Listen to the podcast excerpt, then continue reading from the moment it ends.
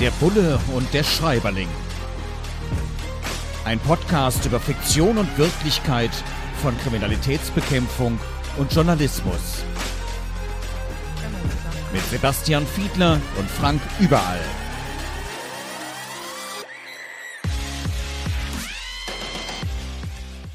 Der Bulle und der Schreiberling. Herzlich willkommen zur aktuellen Ausgabe und er ist wieder da. Wolfgang Schorlau hat einen neuen Roman geschrieben, einen neuen Krimi, und zwar Der große Plan. Es ist Denglers, das ist der Kommissar, neunter Fall schon und es geht, das ist extra in so einem kleinen Aufkleber, also neben dem Ding, ne, was bei Schorlau schon irgendwie typisch ist, Spiegel-Bestseller im Taschenbuch. Und ähm, es ist dann noch ein kleiner Aufkleber drauf, da heißt es die Hintergründe der Euro-Griechenland-Rettung. Also ein zutiefst politisches Buch, klar, bei Schorlau nicht anders zu erwarten. Und ich schaue mit meinem Bullen im Podcast, mit Sebastian Fiedler wieder darauf, wie realistisch sind denn Darstellungen in diesem Kriminalroman. Ich muss sagen, es sind zum Teil heftige Gewaltszenen in diesem Buch, die man von Schorlau auch so jetzt nicht unbedingt gewöhnt ist.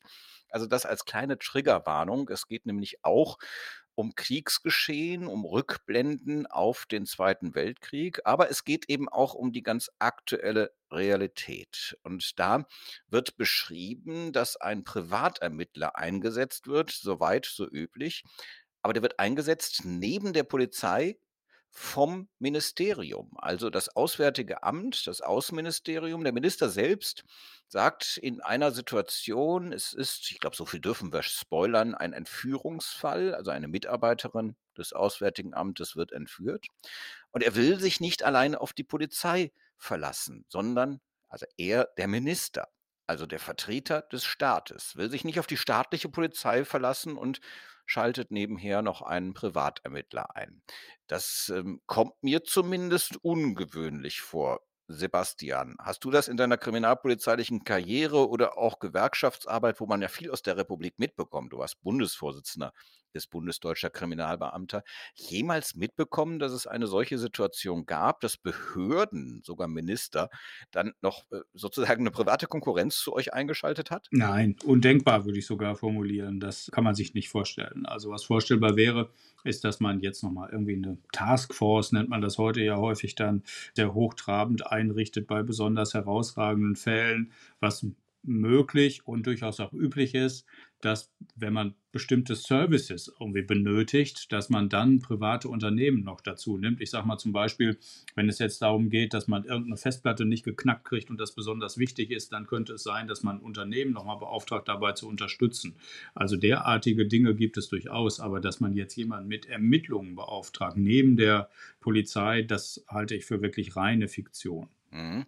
Aber da, äh, gibt es schon noch eine Stelle, wo Privatfirmen in unserem Leben zumindest eine Rolle spielen. Wir hatten schon mal so ansatzweise darüber gesprochen, dass, äh, auch du dir Gedanken darüber machst, was dein Auto eigentlich alles an die Autohersteller funkt. Da werden ja Daten gesammelt und dann entsprechend auch weitertransportiert. Und Schauder beschreibt hier eben in äh, diesem Kriminalroman, dass diese Funkchips eben nicht automatisch an die Autohersteller funken, sondern an Privatfirmen, die das Ganze dann auswerten, die das Ganze dann aufbereiten für entsprechend die Autohersteller. Und da gehen natürlich privateste Daten, wo man hinfährt, wie schnell man fährt und so weiter, an eben private Firmen die formal natürlich sich verpflichten, damit nichts Böses zu tun, aber wenn die Daten einmal da sind, man weiß ja nicht. Äh, also mich hat das so ein bisschen auch noch mal erschrocken. Klar, irgendwie hat man das schon mal gehört, irgendwie weiß man das, aber dass, äh, ja, das wirklich so heftig ist, dass die Zentrale dann wirklich bei Privaten läuft, finde ich schon schwierig. Du auch, Sebastian? Ich finde das hochproblematisch. Das ist allerdings auch natürlich eine hochpolitische Diskussion, weil es letztlich um die Frage geht, wem gehören denn jetzt eigentlich die Daten? Und da kann ich tatsächlich einen Schwank aus dem Leben erzählen. Mir ist es tatsächlich neulich passiert, dass ich mit dem Auto meiner Frau fuhr und ich sage jetzt nicht den Hersteller. Und ich hatte dann in der Bedienung irgendwie einen falschen Knopf gedrückt, offensichtlich, weil ich nicht so firm war mit den unterschiedlichen Knöpfen in ihrem Auto und konnte nicht verhindern, dass ich auf einmal äh, die Zentrale des Autoherstellers oder ich weiß gar nicht, ob es ein ausgelagerter Callcenter oder so gewesen ist, dran hatte ich erzählte ihm dann zu meiner Überraschung, äh, dass äh, ich etwas verwundert sei, dass ich das jetzt nicht hätte abbrechen können.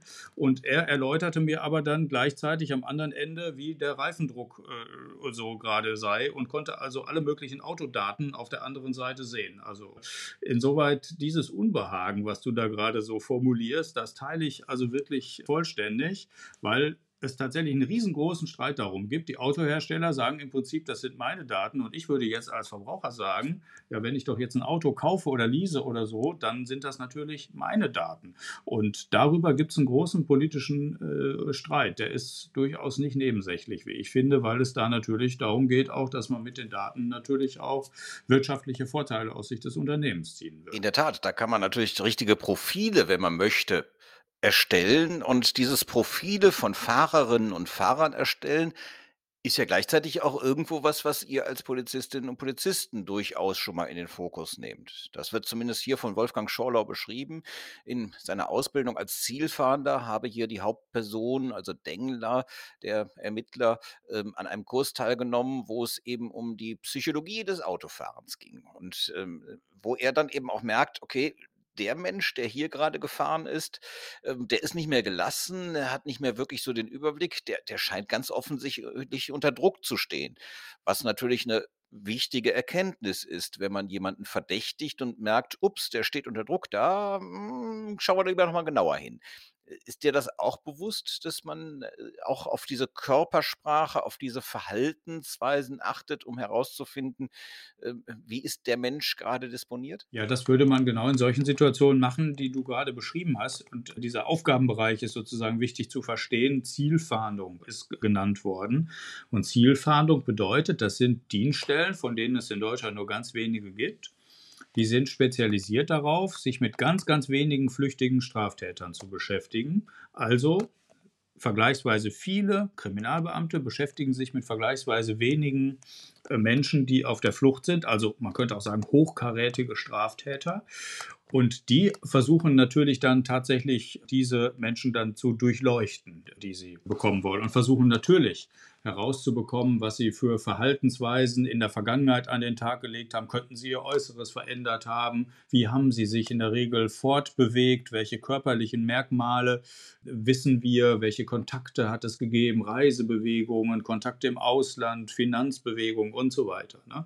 Und ich würde sagen, das ist tatsächlich ein Spezifikum dieser Aufgaben die man bei der Zielfahndung da erfüllen muss. Jetzt wird auch beschrieben, dass an einer Situation es notwendig ist, eine Wohnung von Polizistinnen, von Polizisten zu bewachen, rund um die Uhr zu bewachen. Und ja, natürlich wird dann an der einen oder anderen Stelle immer mal wieder erwähnt, dafür haben wir eigentlich zu wenig Personal. An manchen Stellen wird es aber dann auch so, ja, muss halt gerade gemacht werden, geht nicht anders.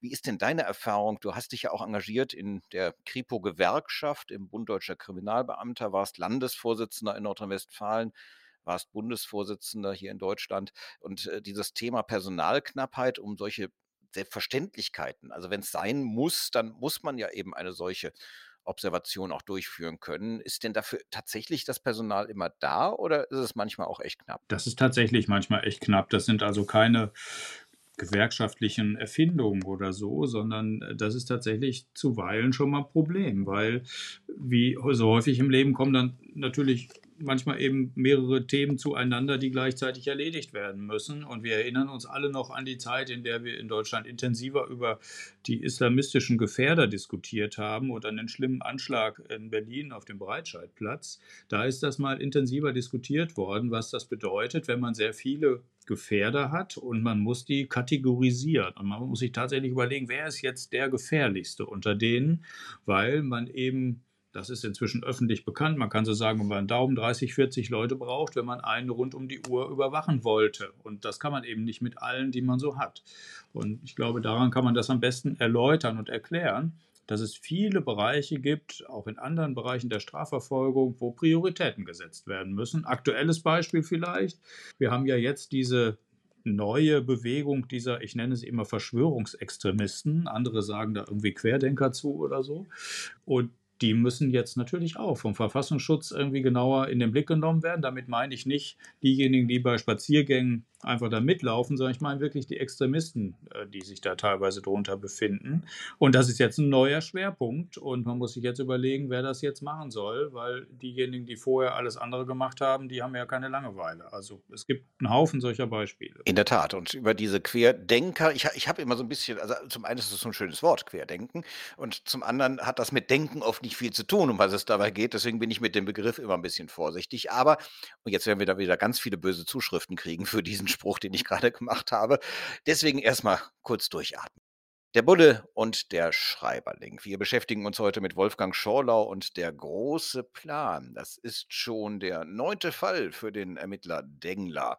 Dieser Kriminalroman ist bei Kiwi, bei Kiepenheuer und Witsch erschienen und es wird dort beschrieben, die Griechenland-Euro-Rettung, aber es wird auch immer wieder Bezug genommen auf den Zweiten Weltkrieg und auch die Vorkriegszeit vor dem Zweiten Weltkrieg. Die Radikalisierung, die damals stattgefunden hat. Wir haben vorhin schon über die sogenannten Querdenker gesprochen und ähm, es wird hier eben beschrieben, dass äh, der, also eine der Hauptpersonen angesichts von Trump, von Brexit, von Front National in Frankreich, man müsste ergänzen, hier aus Deutschland natürlich auch der Dinge, die sich auf den Straßen zum Teil abspielen, von weit, weit, weit rechts, dass man sich da erinnert fühlt an diese Radikalisierung in der Vorkriegszeit. Hm, Sebastian, machst du dir da auch Gedanken, auch Sorgen drüber, dass äh, sich die Situation, die Lage hier in der Gesellschaft auch in Deutschland. Das mache ich mir tatsächlich. Und wir hatten ja in den letzten Wochen immer mal wieder auch Gelegenheit, uns anhand konkreter Daten nochmal zu erinnern. Die perfide Wannsee-Konferenz hatte sich gejährt und da haben wir vor einigen Wochen uns nochmal intensiver erinnert an die damaligen äh, Vorgänge und die perfide industrielle Planung dieser Massenvernichtung äh, an den Jüdinnen und Juden. Und natürlich versuche ich auch Parallelen irgendwie zu entdecken und zu erkennen. Und wenn es eine ganz große Parallele gibt zwischen der Radikalisierung damals in den 30ern und der, die wir heute auch feststellen, dann ist das im Mittelpunkt eigentlich eine Falschinformation, eine Lüge, eine Propaganda, Desinformation, viele Begriffe lassen sich dafür finden, gestanden hat, um die herum dann eine Ideologie gebaut worden ist. Das ist, glaube ich, schon ein ganz wichtiges Element. Und ich glaube auch, das ist das, was insbesondere würde ich mal sagen, deinen Berufsstand wahrscheinlich am meisten umtreibt, weil es ja irgendwie so eine Art ausgedachter Gegenöffentlichkeit gibt. Also der demokratische Diskurs, so wie wir uns den eigentlich wünschen, der sollte ja eigentlich geschehen auf der Grundlage von Informationen, die stimmen ja, und die, der, die veröffentlicht werden durch Journalistinnen und Journalisten, die die professionell erhoben haben, die die Quellen geprüft haben und so weiter. So, und jetzt haben wir aber, erleben wir aber, dass daneben, neben diesem öffentlichen Diskurs auf der Grundlage von Tatsachen, gibt es eben jetzt noch einen Diskurs in, ich nenne jetzt mal Telegram, weil es im Moment, glaube ich, so der größte Wirkungsmechanismus ist, wo das stattfindet da finden Diskussionen nicht auf der Grundlage solcher geprüften Informationen statt, sondern einer haut irgendwas in den Raum, irgendein Quatsch und viele glauben das dann und radikalisieren sich auf der Grundlage dieser falschen Tatsachen. Und das ist etwas, was eben in den USA ganz, ganz stark von Trump vorangetrieben wird und was uns äußerst hellhörig machen sollte. Und deswegen ist das so super wichtig, dass wir uns damit intensiv auseinandersetzen. Ich halte das für eines der bedeutendsten politischen Themen gerade im Moment, weil das Risiko, glaube ich, an der Stelle das größte ist, was für die Demokratie gerade so besteht. Ja, das ist etwas, was wir als Journalistinnen und Journalisten natürlich auch intensiv beobachten. Auch ich in meiner Funktion als Bundesvorsitzender des Deutschen Journalistenverbands, Gewerkschaft und Berufsverband, wo wir natürlich auch darauf achten, was passiert da gerade. Und äh, uns passiert da gerade relativ viel, weil auf den Straßen wir als Journalistinnen, als Journalisten, die eben, ich sag mal, diese Spielchen nicht mitmachen, die sich vor keinen Karren spannen lassen, äh, massiv angegriffen werden. Also nicht nur beschimpft und angepöbelt werden, sondern eben tatsächlich massiv körperlich angegriffen werden. Und ähm, das ist etwas, was uns zunehmend Sorge bereitet. Das sind jetzt nicht wirklich irgendwelche Einzelfälle. Es passiert regelmäßig. Wir werden eben als Systempresse verunglimpft und da geht es um das System, um das demokratische System, das zumindest diese harte und gewaltbereite Kern äh, zerstören will. Die wollen keine Demokratie. Und in der Tat, da schließt sich natürlich der Kreis zu dem, was vor dem Zweiten Weltkrieg, was in der Zeit des Aufkommens des Nationalsozialismus passiert ist. Und wenn man sich daran erinnert, da kann einem schon Angst und Bange werden. Und insofern ist es wichtig, dass Demokratinnen und Demokraten, egal wie man jetzt inhaltlich in Details denkt, zusammenstehen und das demokratische System auch gesellschaftlich weiterhin verteidigen. Und dazu gehört in der Tat wichtig auch der Journalismus. Dazu gehört natürlich auch eine demokratisch organisierte Polizei. Kommen wir noch mal kurz zu Wolfgang Schorlau, von dem aus von dessen Ausführungen aus wir uns ja jetzt hier auch in diese Richtung bewegt haben im Diskurs. Aber kommen wir noch mal ganz konkret auf einen Fakt, der dargestellt worden ist. Da geht es um Spuren in diesem Buch Der große Plan in Denglers neuntem Fall, weil egal wo der Mensch, heißt es dort, sich auffällt, ob er steht, ob er sitzt, was auch immer, verliert er immer kleine Partikel und, äh, das können Hautpartikel sein, das das äh, können Haare sein oder ähnliches. Also einen Tatort wirklich rein zu hinterlassen, sei nahezu unmöglich, weil ein Elektronenmikroskop könne da Wunder wirken und Spuren eigentlich immer nachweisen. Man kennt das so ein bisschen auch aus Filmen zum Beispiel, wo jemand versucht, Blut wegzuwischen und auch noch irgendwie mit Lösungsmittel oder sowas dran geht oder mit Spülmittel erstmal nur, weil er nicht so richtig viel Ahnung hat. Und dann, dann habe ich auch schon mal gesehen, wo die dann mit ihren komischen Lampen kommen und dann plötzlich es ist ein bisschen so wie damals Schwarzlicht auf der Party, wenn dann irgendwie die T-Shirts weiß leuchten. Ähm, auf einmal leuchtet dann da was und dann sagt, ach guck mal, da war Blut. Also irgendwie richtig sauber machen, richtig keine Spuren hinterlassen, scheint ja irgendwie fast unmöglich zu sein. Stimmt das? Na Gott sei Dank. Also und außerdem wollen wir mal alle im Glauben lassen. Also das natürlich. Also in der, in der Regel stimmt das. Ne? Es gibt natürlich durchaus ungünstige Situationen, wenn irgendwelche Dinge draußen stattfinden und die Witterung ist halt übel. Und vom Zeitpunkt der Tat bis zum Zeitpunkt der Entdeckung dieses Tatortes, den man da sichern will, hat es halt, was weiß ich, geregnet und alles Mögliche. Dann wird es halt schon mal schwierig.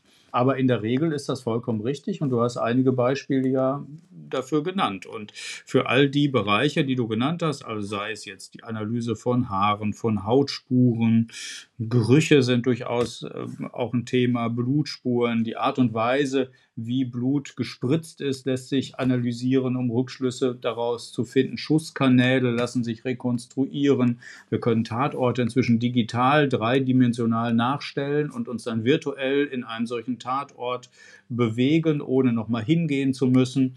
Also es gibt wahnsinnig faszinierende äh, Dinge da zu entdecken in der Forensik und unheimlich versierte Kolleginnen und Kollegen, die sich in all diesen Bereichen gut auskennen. Im Ergebnis stimmt es. Also fast immer findet man noch irgendeine objektive Spur. Der Bulle und der Schreiberling, der definitiv geruchsfreie Podcast, weil nur Audio-Podcast. Und wir haben uns diesmal beschäftigt mit Wolfgang Schorlau und der große Plan. Denglers neunter Fall erschien im Kiwi Verlag.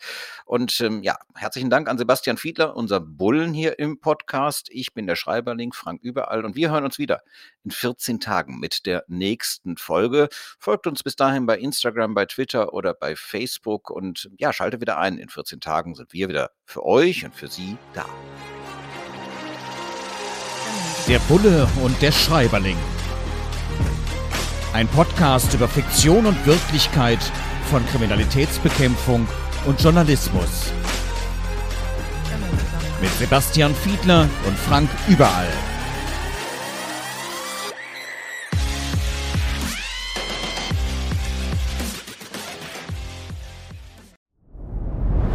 Dir hat dieser Podcast gefallen? Dann klicke jetzt auf Abonnieren und empfehle ihn weiter. Bleib immer auf dem Laufenden und folge uns bei Twitter, Instagram und Facebook. Mehr Podcasts findest du auf meinpodcast.de.